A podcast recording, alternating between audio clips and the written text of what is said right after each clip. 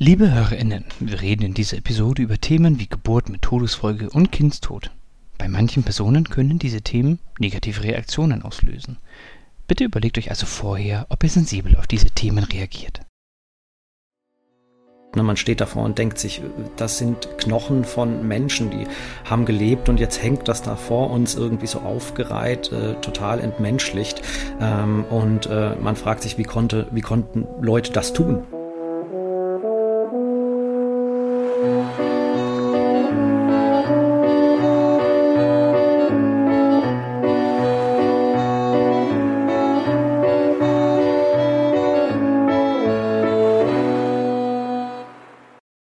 Herzlich willkommen zu einer neuen Episode von Küstery, Geschichten von der Waterkant. Heute am Mikrofon Laura Potzowait, Mittelalterhistorikerin aus Kiel und Stefan Magnus, Mittelalterhistoriker, ebenfalls aus Kiel.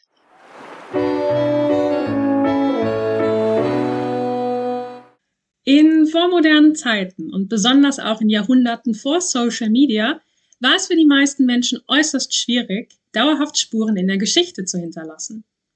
Oftmals wissen wir über Einzelne heute nicht mehr als ihren Namen.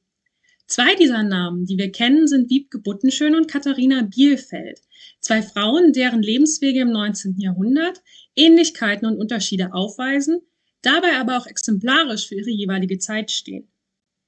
Sie waren in jungen Jahren zum Beispiel zur Halbweise bzw. Vollweise geworden, kamen aus armen oder im Fall Katharinas zumindest aus bescheidenen Verhältnissen, waren unverheiratet und in ihren 30ern schwanger geworden. Im Zuge dessen wurden sie Mitte des 19. Jahrhunderts Patientinnen der Kieler Gebäranstalt. Und beide hatten noch etwas gemein.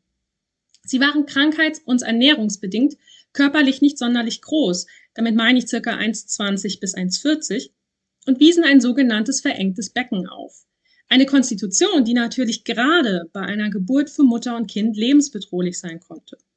Und leider verstarben sowohl Wiebke als auch Katharina nach der Geburt.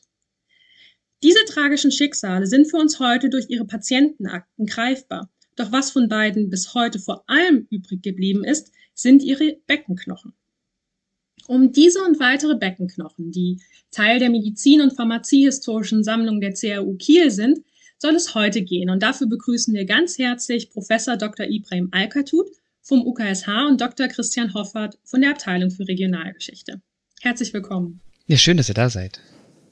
Ja, danke. Hallo, wir freuen uns auch. Ja, vielen Dank für die Einladung. Ähm, ehe wir aber ins Thema einsteigen, würde ich euch beide bitten, euch selbst vielleicht einmal in eigenen Worten kurz vorzustellen, damit unsere HörerInnen wissen, mit wem sie es denn zu tun haben. Ähm, vielleicht magst du anfangen, Ibrahim? Also mein Name ist Ibrahim Alkatut. Ich bin seit mittlerweile 16 Jahren als Arzt am Uniklinikum in Kiel tätig war zwei Jahre in der Pathologie, zwei Jahre in der Viszeralchirurgie, bin aber eben seit über zehn Jahren in der Frauenklinik tätig, habe dort habilitiert und ähm, auch eine entsprechende Professur für eigentlich minimalinvasive Chirurgie, befasse mich aber seit mehreren Jahren immer wieder auch ähm, mit dem Medizinhistorischen Museum und dort eben mit Ko äh, Kooperationspartnern aus der Geschichte und aus der Medizingeschichte. Und so habe ich auch den Christian Hoffert kennengelernt und freue mich heute noch für diese Begegnung, die uns dann zu diesem gemeinsamen Projekt geführt hat.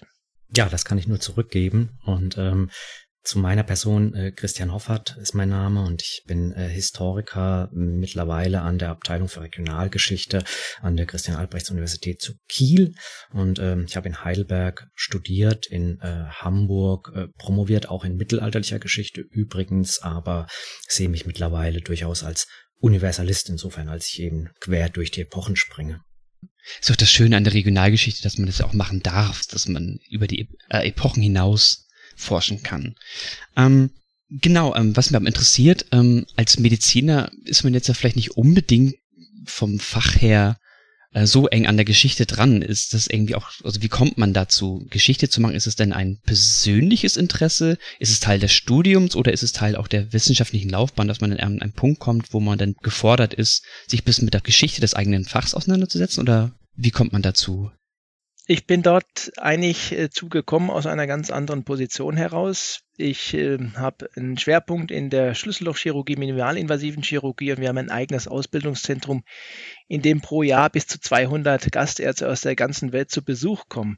Und über diese Gastärzte ähm, und das Interesse der Gastärzte an der Kieler Medizingeschichte aus der Gynäkologie und Geburtshilfe bin ich äh, an das Medizinhistorische Museum und den dortigen Ausstellungen in des äh, Kieler Beckenschrankes geraten. Und hier haben wir eigentlich ähm, für weltweit interessierte Gynäkologen und Geburtshelfer über Jahre hinweg die knöchernen Residuen der damals verstorbenen Frauen ähm, begutachtet und uns dort durch dieses Museum führen lassen. Und so bin ich quasi über die Hintertür zu dieser Thematik gekommen, obwohl ich die Geburtshilfe wie viele andere Kliniker in meinem Fachbereich auch, ähm, ähm, nicht als wissenschaftlichen Schwerpunkt bestreite. Was mir aber immer wieder klar wurde und was auch sich letztlich so in den Mittelpunkt gerückt hat, war, okay, das sind diese knöchernen Residuen. Die Menschen haben Interesse an der Kieler Universitätsgeschichte im Fach Gynäkologen Geburtshilfe, aber wir haben eigentlich ein Wissensloch über fast 200 Jahre. Und das habe ich ein paar Jahre so hingenommen und ertragen und bin aber von dieser Idee, dass man dieses Loch mit etwas Licht bestückt oder versucht, dort Licht hineinzubringen, das hat mich nicht losgelassen. Und dann über ein Seminar oder eine Vortragsreihe bin ich dann an unterschiedliche Medizinhistoriker oder Historiker mit medizinischem Interesse geraten. Und darüber habe ich dann eine, sage ich mal, eine Nische in Christians Lebenslauf ausgemacht, ähm, die dann dazu geführt hat, dass wir uns zusammengetan haben. Was für eine Nische genau war das, oder? Ähm, Wenn man das so fragen uns, darf. Das darf man fragen. Wir haben uns getroffen, aber er kann selber gleich auch nochmal sagen, wir haben uns getroffen und ich habe ihm gesagt, dass mich das eigentlich nicht in Ruhe lässt. Äh, einfach als Mediziner, als Mensch und eben auch als jemand, der im Alltag äh, über tausende Geburten begleitet hat und der sich aus der heutigen Sicht überhaupt nicht mehr vorstellen kann, wie die Verhältnisse damals gewesen sein mussten, was das für Menschen waren, wie die Geburtshilfe damals stattgefunden hat. All das ist eigentlich heute aus den gesellschaftlichen, aber natürlich auch aus unseren medizinischen Doktrinen und Köpfen raus.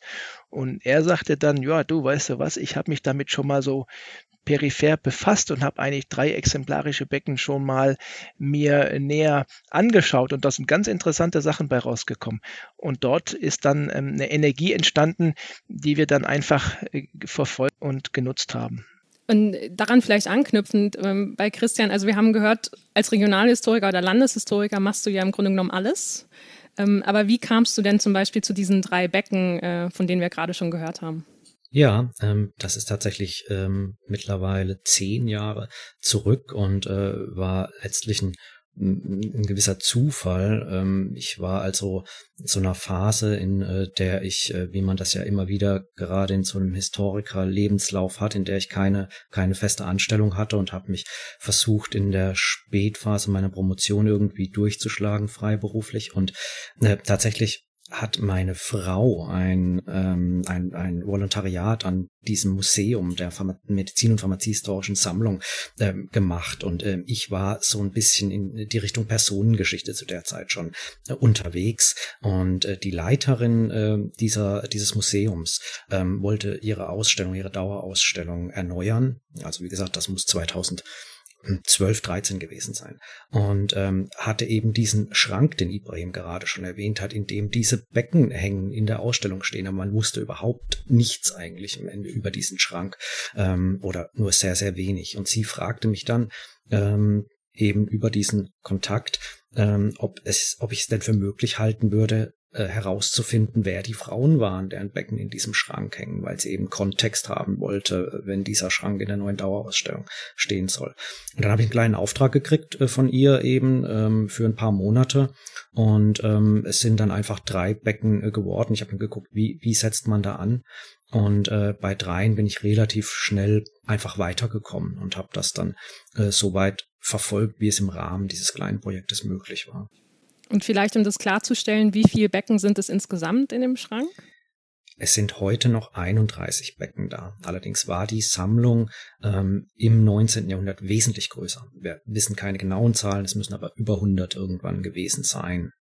Ähm, das meiste davon ist äh, tatsächlich ähm, kaputt gegangen, als die Universitätsklinik im Zweiten Weltkrieg in Schutt und Asche äh, gebombt wurde. Aber vielleicht können wir hier nochmal ganz von vorne ähm, nochmal anfangen. Also generell zu dieser Beckensammlung. Also wir haben ja gehört, das ist eine Sammlung von Becken in der Medizin- und Pharmaziehistorischen Sammlung. Was macht diese Sammlung eigentlich so interessant? Ähm, und wie ist sie vor allen Dingen entstanden? Also warum hat man diese Becken hier? Also man, man selber stellt sich ja schon die Frage, wie kommt sowas eigentlich ja zustande? Das wirkt ja teilweise auch schon sehr, ach, keine Ahnung, wie soll man es sagen, äh, für makaber. Das, makaber, genau, das ist ein guter Begriff. Ähm, vielleicht könnt ihr dazu was noch erzählen. Also ich kann ja vielleicht mal anfangen und dann kannst du, Ibrahim, möglicherweise ja äh, aus, aus der medizinischen Perspektive ergänzen. Ähm, also äh, tatsächlich, ja, auf uns macht es heute diesen Eindruck. Makaber ist ein, ist ein gutes Wort. Ne? Man steht davor und denkt sich, das sind Knochen von Menschen, die haben gelebt und jetzt hängt das da vor uns irgendwie so aufgereiht, äh, total entmenschlicht. Ähm, und äh, man fragt sich, wie konnte, wie konnten Leute das tun, tatsächlich, sowas eben da herauszumodellieren, in diesen Schrank zu hängen. Es ist äh, allerdings tatsächlich so, also da gibt es schon einen sehr, sehr guten wissenschaftlichen Grund äh, dafür, dass es diese Sammlung gibt im 19. Jahrhundert. Ähm, wir haben ja äh, gerade schon äh, ganz kurz gehört von diesem Phänomen des engen oder verengten äh, Beckens. Ne? Also es ist tatsächlich das drängendste Problem der Geburtshilfe im 19. Jahrhundert gewesen, dass äh, Frauen durch äh, Rachitis vor allem ähm, einen Geburtskanal hatten, der zu eng war, als dass das Kind eben der, der, der Fötus da durchgepasst hätte oder zumindest problemlos durchgepasst hätte. Und daran haben die Geburtsmediziner im 19. Jahrhundert äh, gearbeitet. Zum Teil muss man sagen, kann man nachvollziehen, in ihren Schriften auch verzweifelt gearbeitet an einer Lösung für dieses Problem. Ähm, denn äh, Kaiserschnitt ähm, etwa war eben keine wirkliche Lösung, weil der Kaiserschnitt bis ins späte 19. Jahrhundert hinein mit über 90-prozentiger Wahrscheinlichkeit ein Todesurteil für die Frau war. Also, man brauchte eine Lösung für dieses Problem. Man konnte äh, auch nicht mit irgendwelchen bildgebenden Verfahren in den Körper hineinschauen, aber man musste eben irgendwie sehen können, ja, wie sieht dieses Becken, dieses knöcherne Becken aus ähm, und wie kann man eventuell da eben dann doch äh, vielleicht auf irgendwelchen Wegen ein Kind noch durchkriegen. Und ähm, um dieses Phänomen sozusagen systematisch erforschen zu können, sehen zu können, welche Arten von Verformungen, Verengungen gibt es da. Dafür hat man eben äh, diese Präparatesammlung angelegt ähm, und auch äh, eben um dann nachwachsende äh, Mediziner daran schulen äh, zu können. Ne? Also es wurde sowohl in der Forschung als auch in der Lehre im Studium dann eingesetzt. Und es war eben die einzige Möglichkeit, das zu visualisieren tatsächlich. Ja, ich könnte da nochmal kurz ergänzen. Letztlich äh, spiegelt das den aktuellen Stand der wissenschaftlichen Methoden der damaligen Zeit wider.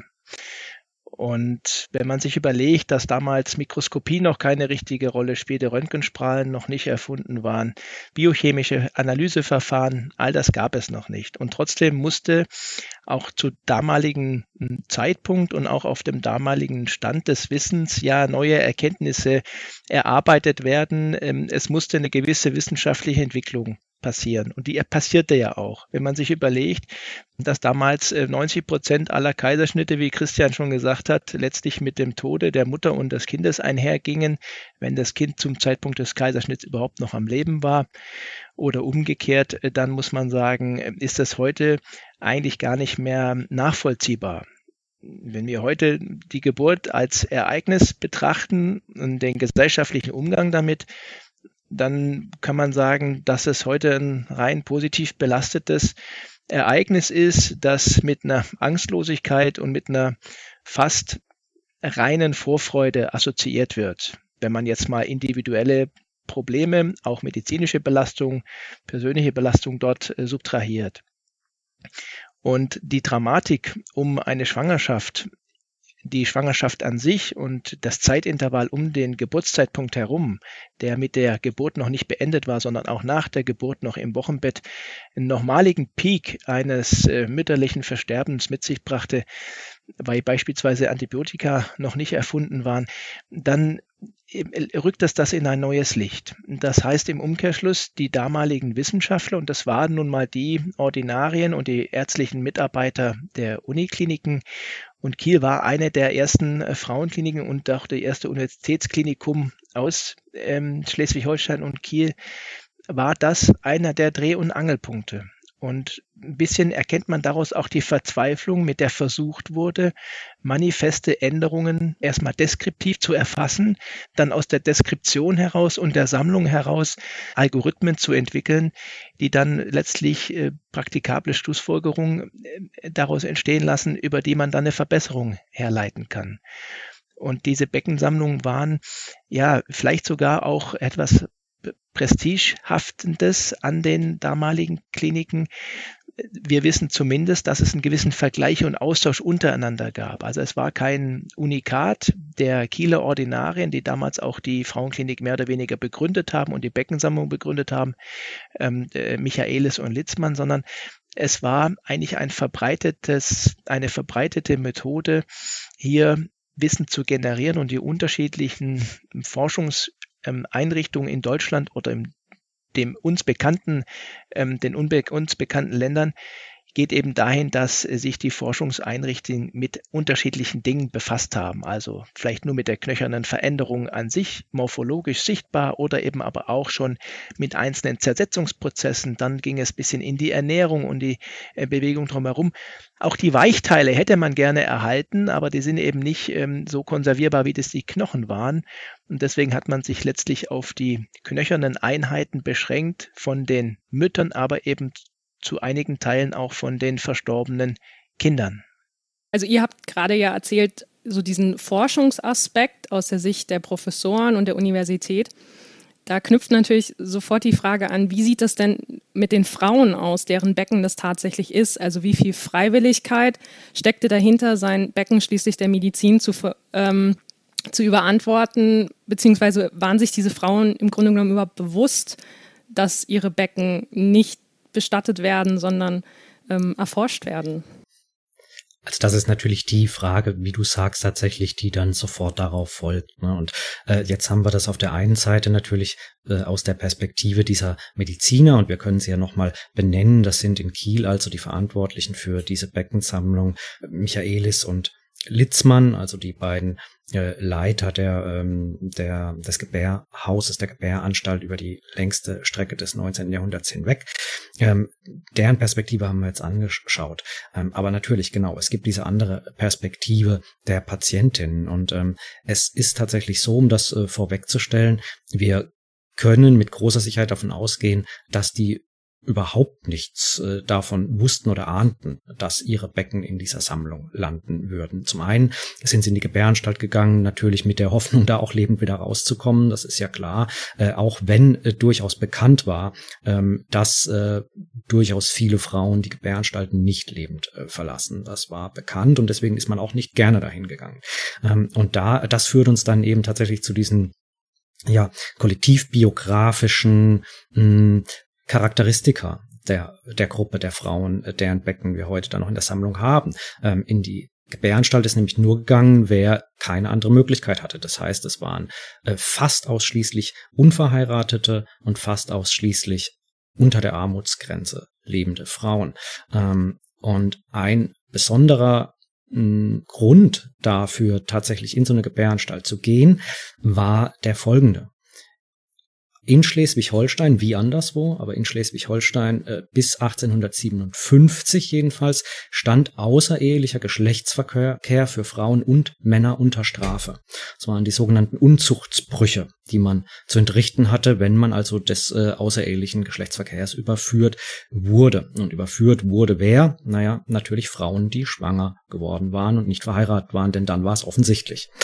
Und ähm, als man 1805 die Gebäranstalt in Kiel gegründet hat, hat man sofort in äh, die Gründungsverordnung ähm, hineingeschrieben, dass unverheiratete Frauen, die sich in die Gebäranstalt begeben, um dort ihr Kind zur Welt zu bringen, von den Unzuchtsbrüchen befreit würden.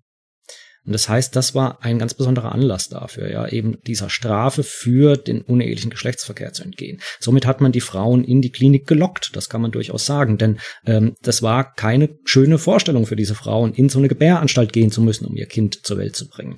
Wenn man konnte, hat man ein Kind zu Hause zur Welt gebracht in den eigenen vier Wänden oder sonst wo irgendwo. Zum Teil hat man Aussagen von Frauen, die auch sagten, also die dann in Gerichtsprotokollen überliefert sind, die sagten, lieber habe ich mein Kind irgendwo auf dem Feld oder in einer Gasse äh, zur Welt gebracht, als in diese Anstalt äh, zu gehen. Äh, das ist jetzt nicht aus Kiel, diese Überlieferung, die ist aus äh, Marburg etwa oder auch aus Göttingen. Göttingen war das erste, die erste Gebäranstalt, universitäre Gebäranstalt äh, im heutigen deutschen Raum. Aber das wird, in, wird, wird äh, dementsprechend auch äh, bei uns so gewesen sein. Da darf man sich keine Illusionen hingeben. Ne? Es, ist, äh, es gibt andere rechtliche Verordnungen, kann da oder möchte da jetzt nicht zu sehr ins Detail gehen, sonst spreche ich auch zu lange, ähm, die aber äh, äh, tatsächlich äh, dann auch ähm, es den, den Medizinern ermöglichten, ohne eine Einstimmung, äh, eine Zustimmung dieser Frauen einzuholen, ähm, ihre Körper später eben für wissenschaftliche Zwecke äh, zu verwenden. Also das war, äh, waren Anatomieverordnungen, die das äh, letztlich äh, ja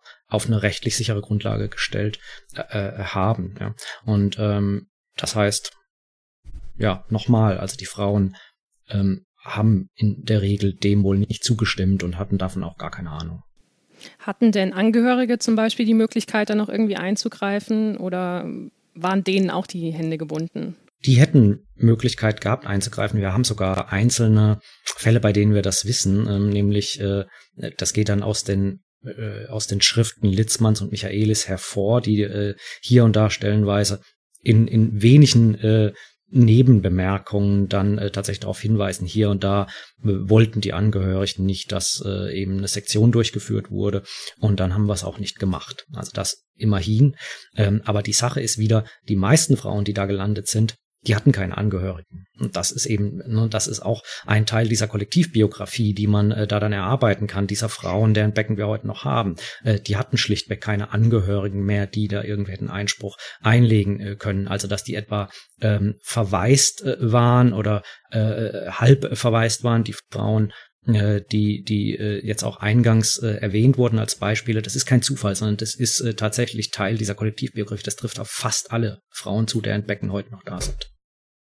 Also es ist ja in dem Sinne schon ein bisschen, auch wenn man sich das insgesamt anhört, fast schon Versuch ja einer, auch wenn du gesagt hast, dass, dass die Frauen ja teilweise reingetrickt wurden mit diesen Versprechen, dann auch oder Straffreiheit in, zu gewähren, ist ja trotzdem ähm, vor dem Hintergrund der Zeit ja auch eine durchaus soziale Einrichtung, kann man das so ein bisschen sagen? Also zumindest der Versuch, äh, ein Problem, das so offensichtlich allen bewusst war, irgendwie anzugehen. Ja, schon.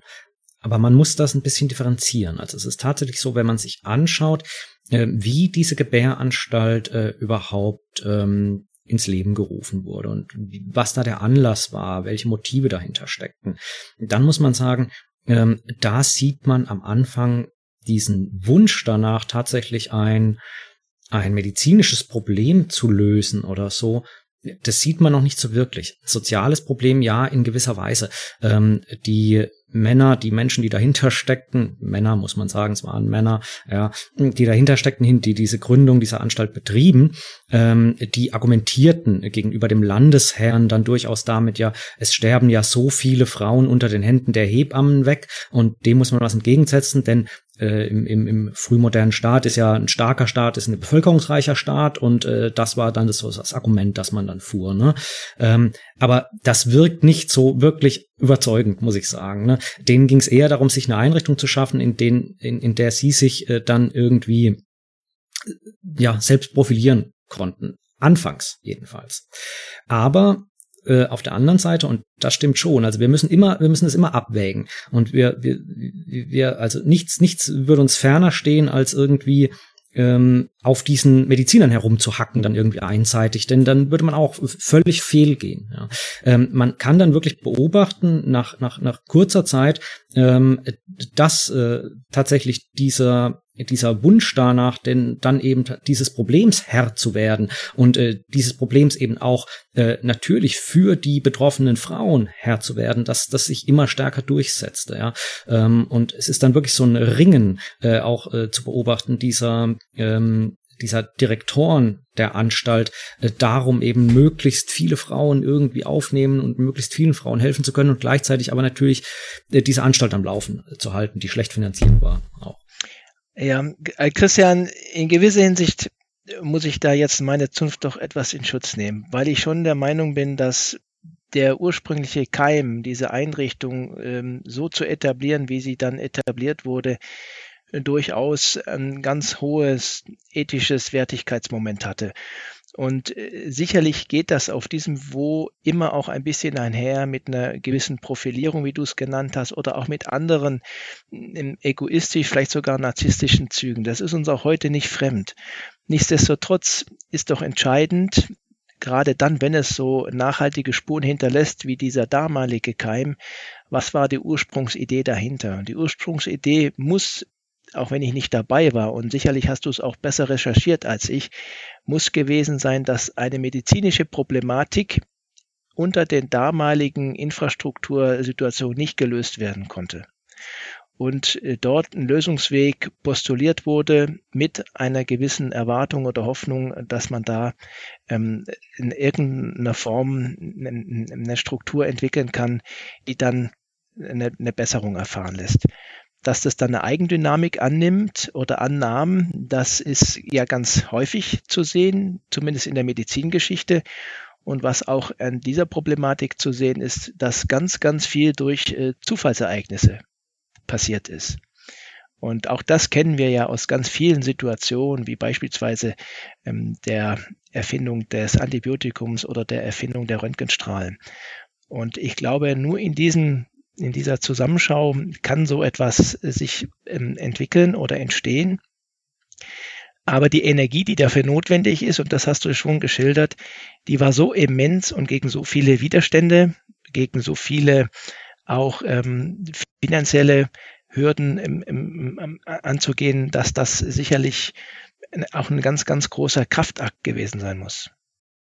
Und kann man aus heutiger Sicht denn sagen, dass diese ganzen Arbeiten und diese Forschung, die ja auch an den Frauen und ja auch mit den Becken geleistet wurden, haben die einen nennenswerten Fortschritt gebracht? Also lässt sich da irgendwie was erkennen? Also letztlich ist es tatsächlich so, jedenfalls soweit ich das einschätzen kann, ähm, dass sich das irgendwann mh, mm, durch parallel dazu verlaufende medizinische Entwicklungen ähm, eigentlich dann ja im Prinzip ist es dann äh, tatsächlich im Sande verlaufen, weil äh, dann eben äh, die Asepsis und die Antisepsis kamen und man plötzlich Kaiserschnitte machen äh, konnte, äh, die dann eben sehr, sehr viel sicherer wurden. Ne? Und ähm, deswegen ist diese Becken, diese eigentliche Beckenforschung dann dadurch äh, unnötig geworden. Also im Grunde ist es so, ja, es ist letztlich ein Abbruch äh, irgendwo, äh, von dem wir nur spekulieren könnten, wie es, wie es wohin er geführt hätte. Ne? Ja. Aber das ist auch etwas, was wir sehr, sehr häufig sehen und was man irgendwo in ein Gesamtbild mit integrieren muss. Das äh, Forschung findet nie an einem Ort alleine statt, zumindest erfolgreiche und nachhaltige Forschung. Und diese Multidimensionalität, die ist eigentlich, die große Kunst ist dabei, dass man das ähm, wieder runterbricht auf das Wesentliche und äh, dass man sich nicht in einem Tunnel verliert. Und was damals an unterschiedlichen Stellen stattgefunden hat, war, dass, wie ich es vorher schon angedeutet habe, dass einzelne Arbeitsgruppen eigene Schwerpunkte entwickelt haben. Und diese Schwerpunkte haben aber auch in Einklang mit ganz anderen Entwicklungen, wie beispielsweise ähm, der Bedeutung des UV-Lichtes und die Entwicklung künstlichen UV-Lichtes oder ähm, Ernährungsgewohnheiten oder auch überhaupt, ähm, da kann vielleicht Christian nochmal drauf eingehen, die Veränderung sozialer Normen und die Veränderung der Armutsverhältnisse, die dann dazu geführt haben, dass die Grundernährung des Abwassersystems, ähm, die Tageslicht Situation der Menschen, der gerade der äh, einkommensschwachen und der äh, Gesindebevölkerung dort eine Veränderung erfahren hat, die in einem Gesamtkonzept dann auch in diesem Aspekt eine wesentliche Besserung äh, ermöglicht haben und auch mehr oder weniger ohne direkten Beitrag eines einzelnen jetzt hier erforschten ähm, Systemkreises zu dieser Besserung geführt haben.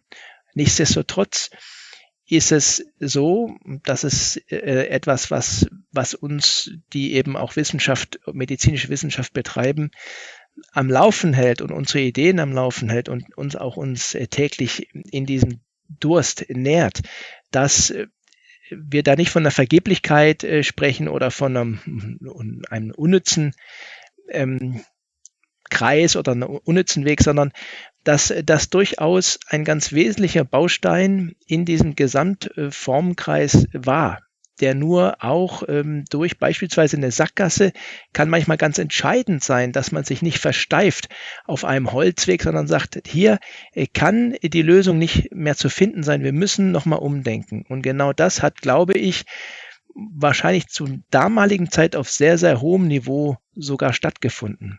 Denn wenn man in die Schriften reingeht, in die wissenschaftlichen Abschriften der damaligen Zeit, da muss man sagen, sind die Schlussfolgerungen und die Spekulationen zum Teil so weitreichend und so hochintellektuell, dass ich glaube, dass genau das damals von wesentlicher Bedeutung war, dass Einzelpersonen sich ganz besonders durch ihre Eigenleistung hervortun konnten. Und das äh, entnehme ich eigentlich auch ähm, der Entwicklung des Beckenschrankes, so wie ich ihn zumindest wahrnehme.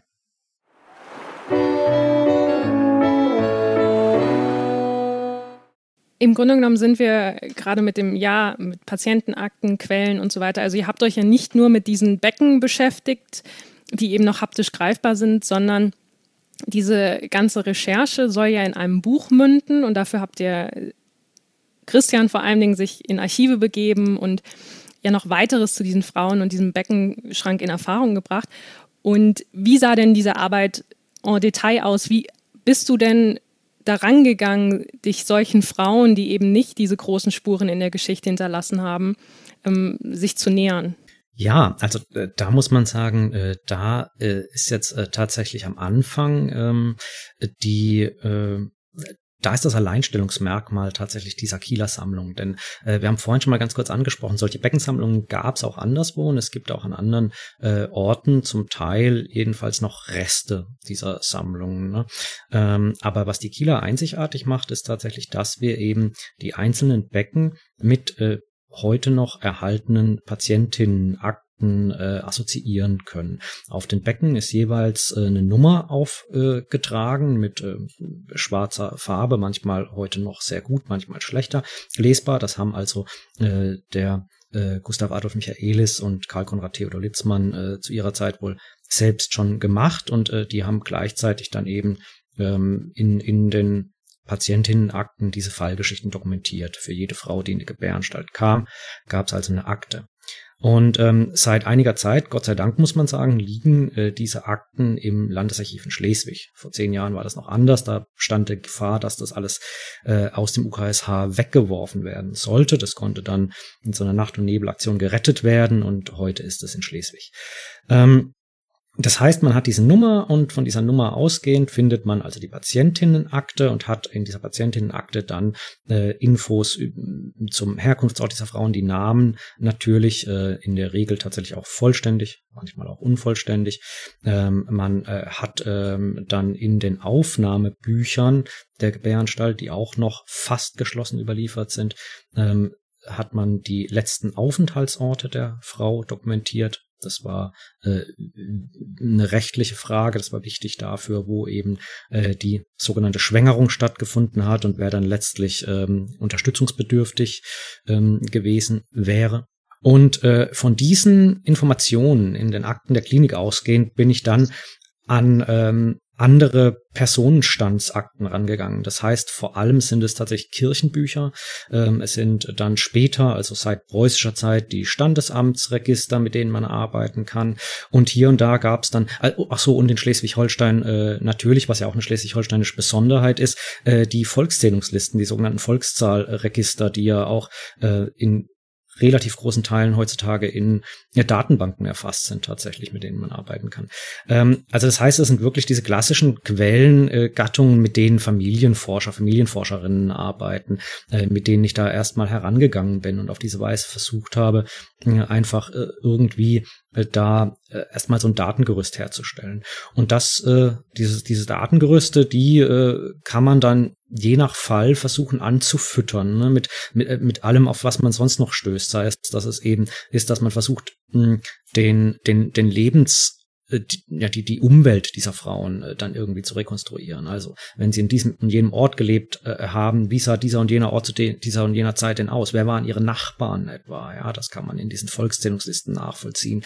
Äh, in welchen Kontexten haben die gelebt? Wie sah ihre Arbeit aus? Und so weiter und so fort. Da gibt's dann eben, also das kann man da nicht mehr klar benennen. Das ist eine unglaublicher äh, Wust, eine Vielzahl von ganz verschiedenartigen Quellen, die ich dafür herangezogen habe. In ganz seltenen Fällen, das vielleicht als allerletztes noch, ähm, in, in zwei Fällen nämlich von den 14 Frauen, denen ich für dieses Buch, ähm, das äh, ja jetzt im Entstehen ist, ähm, insbesondere nachgegangen bin, gab es äh, tatsächlich äh, Testamente der Väter, ähm, die noch erhalten sind. Ähm, und äh, die sind natürlich wahnsinnig informativ. Da findet man unglaublich spannende äh, weitere Infos dann eben über die Lebensumstände dieser Frauen. Hm? Da würde ich kurz einhaken, wenn du sagst Väter, sind das jetzt denn die Väter der Frauen oder die Väter des ungeborenen Kindes? Die Väter der Frauen selbst, genau. Ähm, zu den Vätern der ungeborenen Kinder haben wir in der Regel, wenn überhaupt, nur einen Namen, äh, oft auch das nicht. Mhm. Und wie sieht es, wenn wir schon bei den ungeborenen Kindern sind? Also es sind ja nicht alle Kinder im Zuge der Geburt verstorben, sondern einige haben ja auch die Geburt tatsächlich überlebt und auch die eigene Mutter überlebt. Wie sah da denn die Quellenlage aus, beziehungsweise hast du dich mit denen auch noch beschäftigt? Ich habe es stellenweise versucht und ähm, man stößt dann bei manchen tatsächlich dann doch wieder eben, da holt auch diese Tragik des Unterschichtendaseins äh, auch diese Kinder sehr schnell wieder ein und man kann dann sehen, ja, die haben die Mutter überlebt, wurden irgendwo in eine in eine Kostfamilie äh, gegeben und ein paar Monate später wurde dann äh, aber auch deren Tod, also das, der Tod dieser Kinder dann äh, irgendwie standesamtlich oder kirchlich festgehalten. Da können wir dann nur spekulieren, ne, ähm, warum das so war, ob die einfach durch die Geburt schwach waren oder ob die in diesen Kostfamilien dann eben nicht ordentlich versorgt wurden, was naheliegend ist tatsächlich. Ne. Also wir wissen, dass das dass es, äh, dass dieses ähm, Kostkindersystem oftmals dazu geführt hat, äh, dass eben diese Kinder vernachlässigt wurden. Man hat ein Kostkind aufgenommen, nicht weil man gern ein Kind haben wollte, sondern weil man dafür Geld gekriegt hat. Ähm, in anderen Fällen äh, äh, habe ich es äh, auch exemplarisch äh, probiert und habe dann aber auch andere, auch positive Fälle gefunden, in denen diese Kinder dann tatsächlich ein langes Leben geführt haben, selbst wieder äh, Kinder hatten und so weiter. Wir haben einen Fall äh, von äh, einer Magdalena Johansen, deren Becken heute noch im Beckenschrank äh, hängt aus dem aus dem Honerland, äh, bei der wir heute dann es äh, nachvollziehen konnten. Also die hat im Prinzip über diesen einen Sohn, den sie eben zur Welt gebracht hat, bei der Geburt, unter der sie gestorben ist oder nach der sie dann im Wochenbett gestorben ist, durch diesen Sohn hat die äh, über 150 lebende Nachkommen heute noch. Ja. Das Honerland ist im Kreis Rendsburg-Eckernförde? Ähm, Rendsburg-Eckernförde. Ja, okay, gut. Ähm, ich, das Spannende an diesem Buch ist ja auch, dass ihr so als Mediziner und Historiker zusammenkommt und du, dir kriegst dann viele Quellen, wenn die als Personenhistoriker bekannt sein, die ganzen Listen. Ähm, ich würde aber gerne nochmal diese medizinische Komponente damit reinbringen. Also wie wertvoll ist es denn auch diese Schriften, die ja von Michaelis und Litzmann teilweise sehr überliefert sind, auch von einem Mediziner in Augenschein nehmen zu lassen? Und vielleicht, Ibrahim, wie hast du das denn so gemacht? Also inwiefern kannst du da auch von deiner heutigen Perspektive noch problemlos diese Schriften interpretieren? Also die Schriften von Michaelis und Litzmann sind für uns insofern spektakulär, dass sie damals relativ authentisch, chronologisch und ausführlich einzelne Individualverläufe beschrieben haben. Und das ist etwas, was wir heute ja auch mehr oder weniger juristisch zu verpflichtet sind, dass wir Geburtsverläufe akribisch dokumentieren. Aber zum damaligen Zeitpunkt wurden an ganz vielen anderen Stellen überhaupt keine Dokumente hinterlassen. Wurden auch keine Aufnahmen gemacht und keine anderen Nachweise mehr ähm, im Nachhinein verfügbar sein. Und dass dort Schriften wirklich authentisch nachvollziehbare Verläufe über so viele Jahrhunderte hinweg bis, bis heute sich gehalten haben und die eben auch eine gewisse Vergleichbarkeit mit den heutigen Geburtsverläufen nach, äh, äh, ermöglichen oder erlauben, das ist etwas ganz Besonderes. Und das haben wir jetzt eben aber auch schon in mehreren Seminaren oder Vorträgen so in dieser Gegenüberstellung ähm, veröffentlicht und damit eben auch gezeigt, das ist aus meiner Sicht auch eine der plausibelsten Gegenüberstellungen damals heute, die für jeden, ähm, der heute bewusst lebt und zumindest einen peripheren Kontakt schon mal mit Schwangerschaften und Geburten hat, dann nachvollziehbar erscheinen lässt. Was aber viel wichtiger war für mich persönlich in meiner Recherche und Herangehensweise, waren sehr viel andere Schriften und ähm, es war am, am Anfang gar nicht so einfach, überhaupt zu überblicken, wo die reine medizinische Wissenschaftsgeschichte Sinn macht, weil das gar nicht mehr greifbar erschien. Am Anfang war es so, dass man den Eindruck hatte, ja, diese Patientinnen haben alle ein rachitisches Becken gehabt. Die hatten also alle einen Vitamin D-Mangel und durch diesen Vitamin D-Mangel eine knöcherne Deformierung, eine Geburtsunmöglichkeit äh, per Natur quasi und äh, dadurch war es äh, nur nachvollziehbar, dass unter den damaligen Umständen die alle verstorben sind, mit oder ohne lebendigen Kind. Und damit hätte man das Thema eigentlich belassen können. Irgendwann wurde die Rachitis dann ähm, überwunden und damit hatte sich das rachitische Becken und damit äh, wäre diese Ausstellung und diese Hinter äh, Hinterlassenschaft auch überflüssig geworden. So ganz so einfach ist es aber nicht wenn man jetzt näher hineingeht, dann muss man sagen, ja, ähm, ne, die Rachitis war nur ein, eine Folge einer chronischen, eines chronischen Ernährungsmangels. Wir haben vorher schon überlegt, äh, welche gesellschaftliche Schicht war denn hauptsächlich befasst, befallen und, und ähm, ist, ist dort ausgestellt. Das hat natürlich auch den Grund, dass in der gesellschaftlichen Unterschicht ähm, die Ernährung besonders schlecht war dass die Unterbringung ohne natürliche UV-Strahlung ganz besonders ausgeprägt war.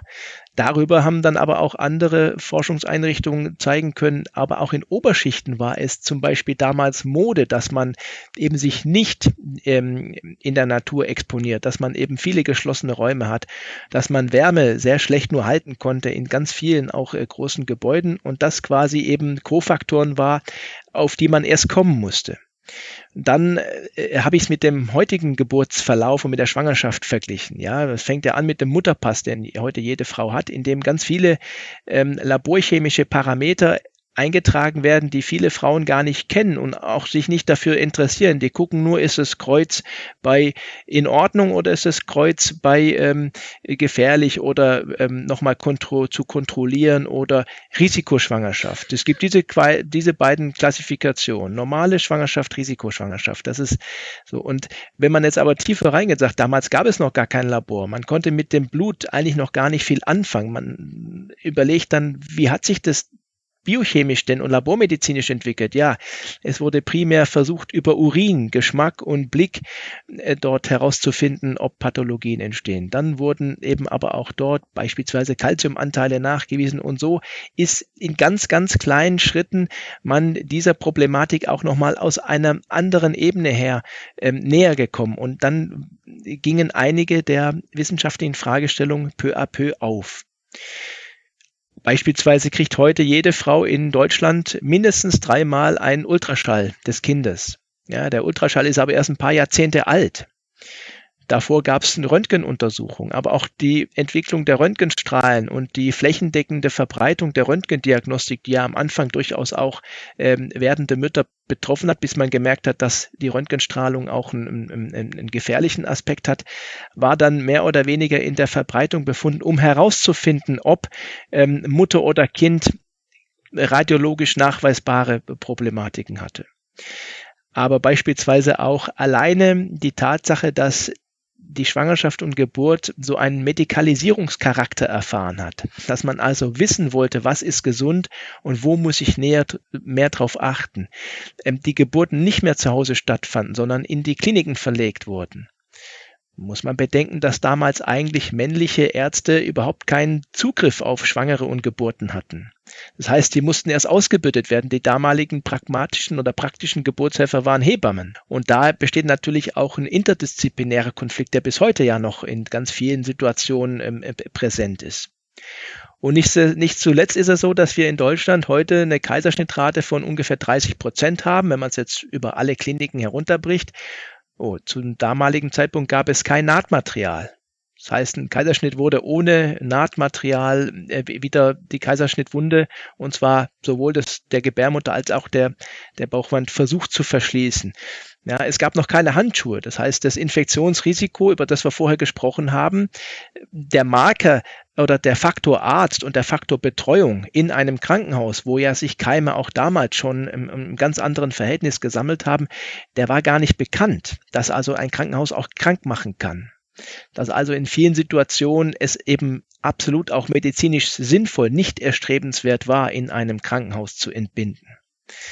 Und wir hatten schon darüber gesprochen, dass ähm, Antibiotika noch gar nicht entdeckt waren und ohne Antibiotikaschutz das äh, Wochenbett und das Kindbettsfieber, also eine Infektion letztlich der Gebärmutter nach der Entbindung, aber eben auch ähm, die Infektion, die durch einen operativen Eingriff, und das ist nicht nur der Kaiserschnitt, sondern das sind auch Geburtsverletzen bei einer normalen Geburt, die etwas dramatischer verläuft oder eben auch bei der Zangengeburt, wo man sogenannt vaginal operativ entbindet, dort ein riesen Risikopotenzial mit sich gebracht hat. Und wenn man das jetzt noch weiterspinnt, dann muss man überlegen, damals gab es auch noch gar keine richtigen Narkosemöglichkeiten. Allein das Fach Anästhesie und Intensivmedizin, was heute ja eigentlich die, den größten Anteil an, an Ärztinnen und Ärzten hat, ähm, ist erst letztlich in dem 20. Jahrhundert entstanden und hat sich daraus dann sehr schnell und rasant entwickelt. Aber ähm, es ist eigentlich ein, ein aus heutiger Sicht fast unmöglich, überhaupt sich vorzustellen, wie unter damaligen Beschaffenheiten ähm, eine nicht physiologisch, also nicht ganz normal ablaufende Geburt für Mutter, für Kind, aber eben auch für das behandelnde Personal äh, gewesen sein muss. Mhm. Ja, ist total krass, wenn man das so vergleicht. Ähm, wenn man heute meine Geburt mitgemacht hat, wie anders es gewesen sein muss, ja. Ähm, all eure Forschung, die wird ja, das haben wir schon angesprochen, hier in ein Buch einfließen, dass der dann hoffentlich bald irgendwann mal kommen wird. Wir alle kennen die eigenen Probleme aus der eigenen Erfahrung. Ähm, Gibt es denn schon äh, ein geplantes Veröffentlichungsdatum? Es gibt kein fixes Datum, aber äh, der Herbst soll es dann doch sein tatsächlich, ja. Also da sind wir uns dann äh, mit dem Verlag äh, auch einig. Also bei welchem Verlag? Ja, ähm, das könnte Solivagus Verlag in Kiel wird es erscheinen, ja. Ähm, vielleicht nur ein paar Worte zu dem Buch selber. Wie werdet ihr diese Riesenthematik ja, von Medizingeschichte über Sozialgeschichte hin zur Frauengeschichte, was auch immer, ähm, wie werdet ihr das in dem Buch bündeln und wie arbeitet ihr dran? Schreibt denn jeder sein Kapitel und ihr liest das dann gegen oder? Ja, ähm, also erstmal zum Aufbau des äh, Buches äh, selbst. Ähm, tatsächlich, es ist ja wirklich ein Wahnsinnsfeld. Wir sind ausgegangen äh, schlicht von zwei Fragestellungen, nämlich äh, zum einen ganz einfach die Frage, wer waren die Frauen, deren Becken äh, heute in diesem Beckenschrank noch hängen? Und zum zweiten äh, dann die Frage, warum sind es denn ausgerechnet diese Frauen, deren Becken in dem Beckenschrank hängen? Und daraus ergibt sich letztlich eigentlich in gewisser Weise die Gliederung des Buches. Wir haben also im Prinzip drei große Komplexe, äh, anhand derer wir versuchen, diese Fragen zu beantworten.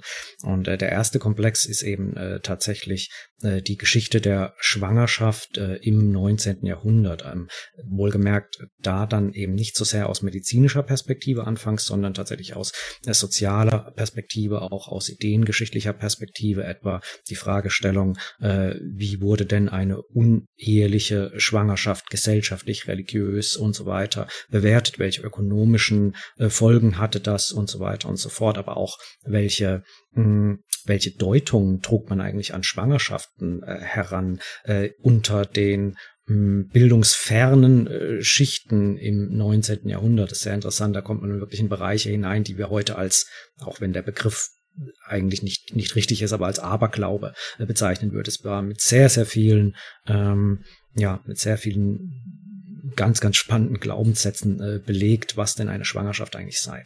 Ähm, all das wird in einem ersten äh, großen Komplex äh, abgehandelt. Der zweite große Komplex äh, betrifft dann die sozial-ökonomischen Verhältnisse, in denen die Frauen lebten, die wir da eben als Gruppe vor uns haben. Also tatsächlich das Unterschichtendasein, der Gesindedienst, ähm, die äh, rechtlichen Verhältnisse, also das Gesinderecht, aber auch die Heimatrechte, das ist äh, ein ganz, ganz wichtiger Komplex eben äh, für die Frage danach, ja, warum diese Frauen eigentlich ähm, äh, in der in, in der Gebäranstalt landeten, aber auch ähm, wie es eben gegebenenfalls dann für ein für ein Kind dann weiterging, wenn wenn wenn die Mutter gestorben war unter der Geburt, ne, wer war zuständig und so weiter.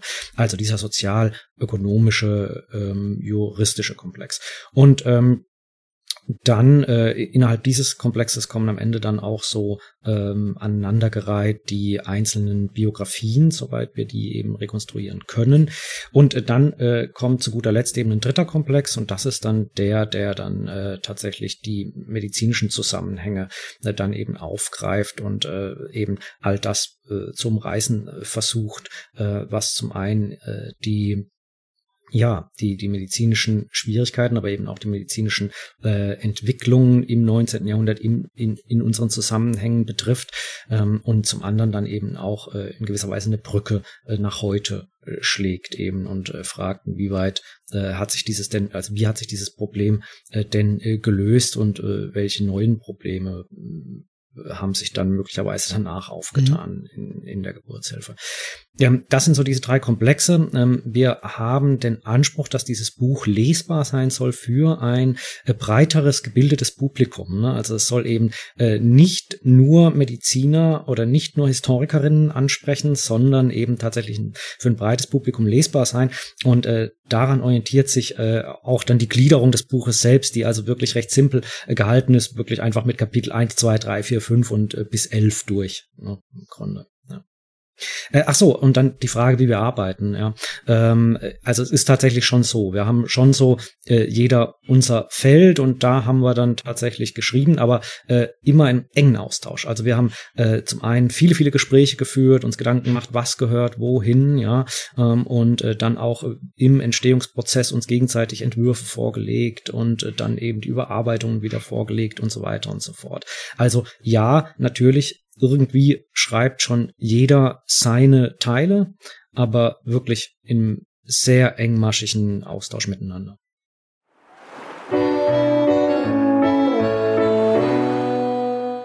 Und jetzt, äh, da das Projekt ja im Grunde genommen kurz vor der Vollendung oder Beendigung steht, wenn ihr jetzt nochmal so zurückblickt auf die, diese gesamte Zeit, ihr sitzt da ja jetzt nicht erst seit gestern dran, sondern über mehrere Jahre hinweg, was war denn so euer persönliches Highlight, ob inhaltlich, ob in der Kooperation? Also woran werdet ihr vielleicht auch noch in 10, 15 Jahren denken?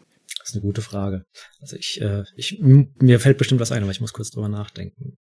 Für mich war es klar, dass ähm, ich für mich dort eine relativ einmalige Chance erkenne, dass jemand in der Lage ist, etwas von dem geschichtlich zu beleuchten, mit dem ich jeden Tag zu tun habe, das ich aber eigentlich nicht wirklich begreifen kann. Und ich habe auch keinen Methodenschatz und keinen Methodenkoffer, um da ranzukommen. Und da bin ich eigentlich diesem, dieser Beziehung und, und Christian äh, unendlich äh, dankbar, dass ich das dadurch erfahren habe.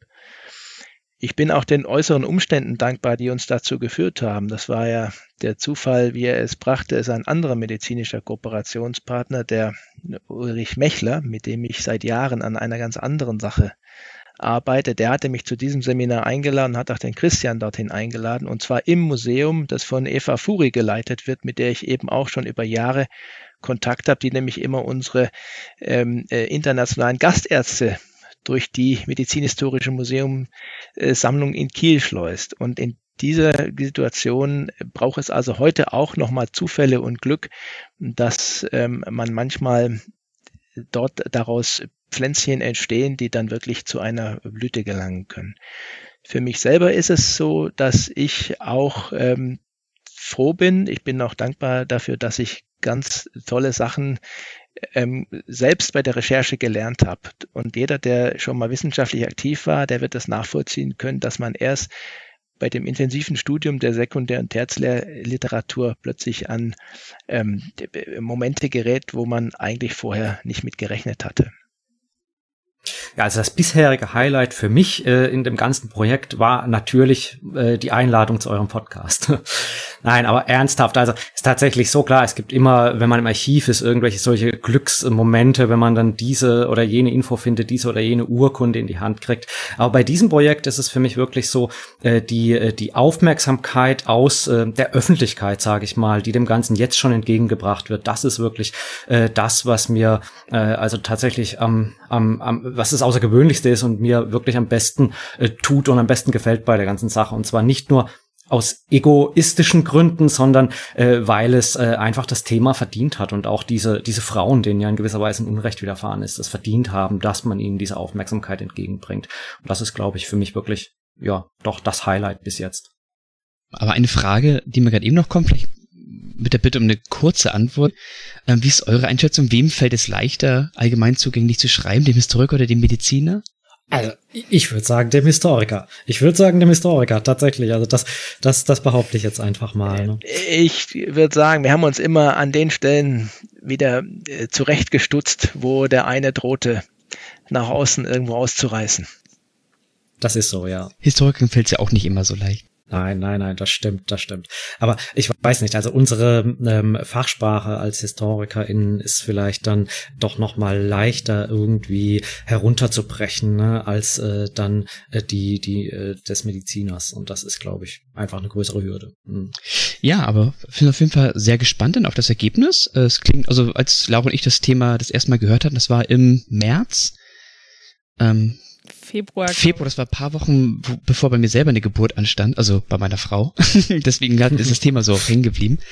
Ähm, hat uns seither begleitet und wir finden das ungemein spannend und freuen uns sehr auf das Buch und äh, haben uns auf jeden Fall sehr gefreut, dass ihr euch die Zeit genommen habt, um mal mit uns nochmal drüber zu sprechen.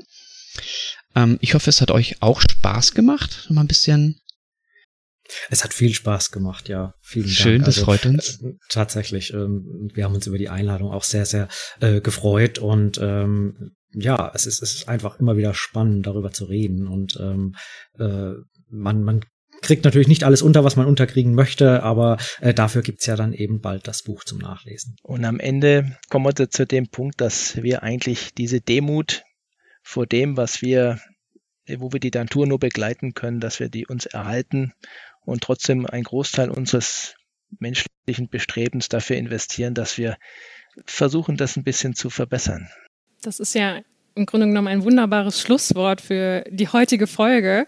Ähm, auch meinerseits nochmal vielen Dank, dass ihr bei uns wart und so ähm, wunderbar auf unsere Fragen geantwortet habt.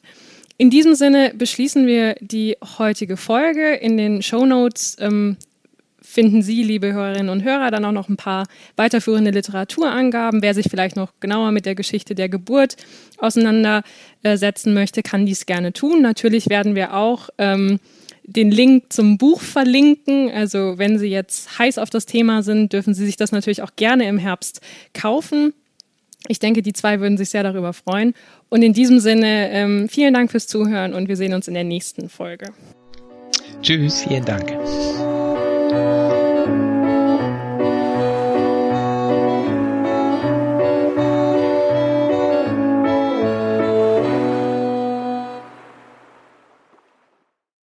Das war eine neue Folge von Küstry. Wir hoffen, dass euch diese Episode gefallen hat und ihr nächsten Monat mit dabei seid, wenn es eine neue Geschichte von der Waterkant zu hören gibt. Am besten abonniert ihr diesen Podcast in eurer App, damit ihr die neue Episode gleich in eurem Feed seht. Aber schreibt uns auch gerne euer Feedback unter podcast.geschichte-s-h.de oder hinterlasst uns eine Bewertung bei Apple Podcast oder Spotify, da es uns hilft, besser gefunden zu werden und den Podcast weiterzuentwickeln. Wir danken euch fürs Zuhören, bleibt gesund und bis zum nächsten Mal. Tschüss.